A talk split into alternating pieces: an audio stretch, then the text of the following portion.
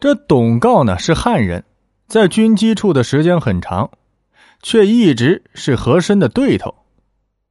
但董诰并没有在刑部任职过，乾隆找董诰问律例，一定是自己记糊涂了。这件事情啊，是小事一桩。只不过是和珅利用太上皇不习惯退位的心态来抓把柄而已。但是他既然问起，自己既不能反对动气的乾隆，又要说的是有理有据。董诰不愧是有能力之辈，当下回道：“当今皇上跟随朱圭多年，如今太上皇恩宠，朱圭高升。”坐实相贺，并没有做出出格的举动，情有可原。若是提结交外臣，则过于勉强。况且圣主无过言，皇上即位不久，只是无意为之，并非别有用心。董诰对乾隆推心置腹，动之以情，晓之以理。列举嘉庆种种宽厚之举，绝无外心。乾隆的怒气啊，也渐渐消散了。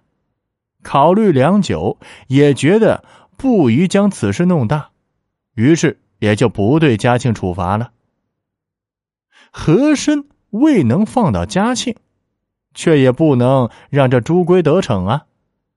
于是他还对乾隆建议：如果放朱圭进京，只怕与嘉庆。有结党嫌疑，乾隆爷把气撒在朱圭身上。这几天后啊，乾隆就下旨：广东附近海盗猖獗，治安混乱。朱圭身为两广总督，不能认真缉捕，管理不善，免去两广总督一职，降职为安徽巡抚，永为外任，不能召回京城。嘉庆此后啊。是更加小心了，不敢再与和珅作对，时时回避。因为这和珅揣摩太上皇的心思能力啊，简直是炉火纯青。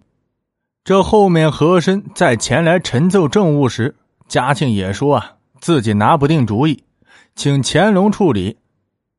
这大臣们皆知有太上皇和珅，却不知啊有嘉庆这个人。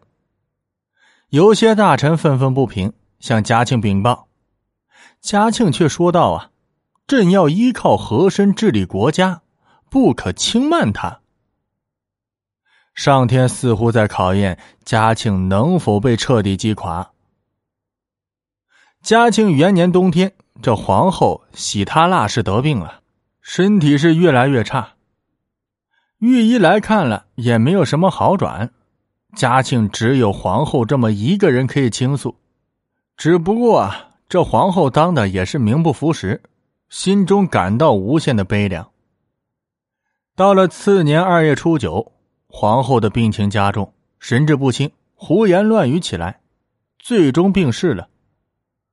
嘉庆扑倒在皇后身上哭啊！这一年来，如果没有皇后排遣郁闷，他不知道该如何度过这么憋屈郁闷的岁月。可是这皇后当了一年，还没有住过一天的坤宁宫，真是命薄啊！乾隆听到皇后驾崩的消息，颇感不悦，突然就生气起来了。怎么偏偏在这个时候？朕已经八十多了，还要给朕带来晦气吗？朕不想在这个时候看到办丧事。此时的乾隆已经是风烛残年。自感老迈无能，这心中又怕，最讨厌的就是听到两个字“老”和“死”。有关诸如此类的东西、词语，都是忌讳。群臣都觉得呀，这乾隆的脾气变得不可捉摸。虽然觉得他对驾崩的皇后过于苛刻，但也没人敢提出任何建议啊，为嘉庆说话。和珅晓得乾隆的意思，谏言道。既然如此，干脆下旨，皇后的遗丧仪式一切从简。如今白莲教横行，国家要为战事准备，皇后的丧事确实不能铺张。这此话正合乾隆心意，乾隆便说了：“如此甚好。对丧事仪式，何爱卿啊，你就自己拟个谕旨吧。”和珅心中一喜，这是个击溃嘉庆心理的机会呀。当下思索权衡，拟了一道敕旨：皇后丧仪从简，皇上只许穿七天素服。不许穿丧服，除了到陵前祭奠外，不许摘去帽缨。文武大臣来养心殿奏事，不许穿素服，只要剪去一串朝珠，以示哀悼。皇后丧仪期间，宫内奏事理政一切如常。这份圣旨十分苛刻，估计呀。不会再有一个皇后的丧仪会如此从简了。乾隆审完，觉得不会让晦气影响到自己的心情，也就同意颁布了。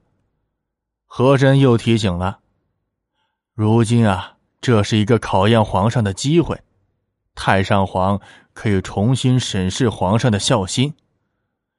皇上如果真的孝顺的话。”一定不会让丧事来影响太上皇的身体。乾隆爷觉得颇有道理，嗯，朕倒是要看看，在他眼里是我这个太上皇重要，还是他的皇后重要？和珅又说了，奴才要是发现皇上有不孝的举动，会随时来禀报太上皇的。乾隆的敕旨传到玉庆宫，嘉庆一看呐，这眼泪水都要掉下来了。作为皇后，喜他腊氏生前就没有享受应有的待遇，这死后还这样草草下葬，让嘉庆于心何忍呢？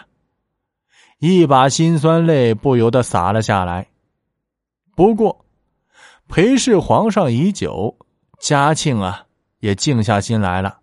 也明白乾隆的用意，和珅如今在侧，自己皇上这个位置呀还不算太安稳，这稍有不从，只怕身家难保。既然不能如自己意愿，且呀，乾隆忌讳丧事，为了不引起疑心，那就索性啊，把这件事情操办的简单一些，以免被抓住把柄，给小人可乘之机。想到这个呀，嘉庆心中默念：“皇后若是九泉之下有灵，必能明白我的心意。只等将来真正掌握大权，再给予应有的尊重。”当下呀，抹干眼泪，狠狠心，就传旨了：太上皇在堂，无论如何不能让晦气影响到太上皇，一切都遵照太上皇的旨意来办。至于七日的素服，朕看还是免了。宫里的太监宫女按照平日穿着即可。为皇后哭丧守灵的也适可而止，能免尽免。乾隆听了嘉庆的安排，觉得颇为满意。他传位给嘉庆，就是看他顺从听话，能善解父意。这如今看来，嘉庆还能秉持这一传统。没有固执己见，于是，虽然这皇后驾崩，可宫里呀没有一点丧仪的痕迹，仍旧金碧辉煌。宫苑匾额上一条白帆也没有，依旧和之前是一模一样。